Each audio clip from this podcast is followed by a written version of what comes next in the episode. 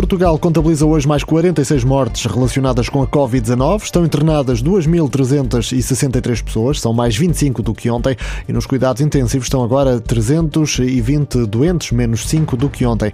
Nas últimas 24 horas foram diagnosticados mais 4.410 novos casos de infecção.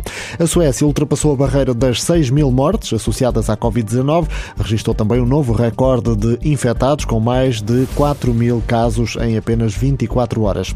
Mais de um milhão de portugueses já se vacinaram contra a gripe e ainda há 800 mil vacinas em estoque. Números revelados esta tarde pela Ministra da Saúde, Marta Temido, no Parlamento. Novas contas de Bruxelas para o PIB português deste ano prevêem uma recessão de 9,3%. É ainda assim uma melhoria de 5 décimas em relação aos números divulgados no verão.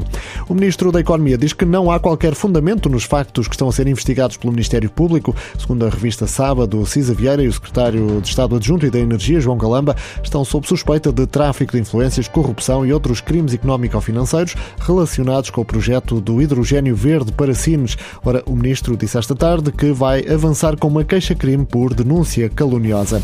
Os lucros da Caixa Geral de Depósitos caíram para 392 milhões de euros nos primeiros nove meses do ano. É uma quebra de quase 40% face ao mesmo período do ano passado. Paulinho e Pedro Neto, eh, convocados pela primeira vez para a seleção portuguesa de futebol. Pepe está lesionado e ficou fora dos escolhidos de Fernando Santos para o particular com Andorra e para os dois últimos jogos da Liga das Nações com a França e a Croácia.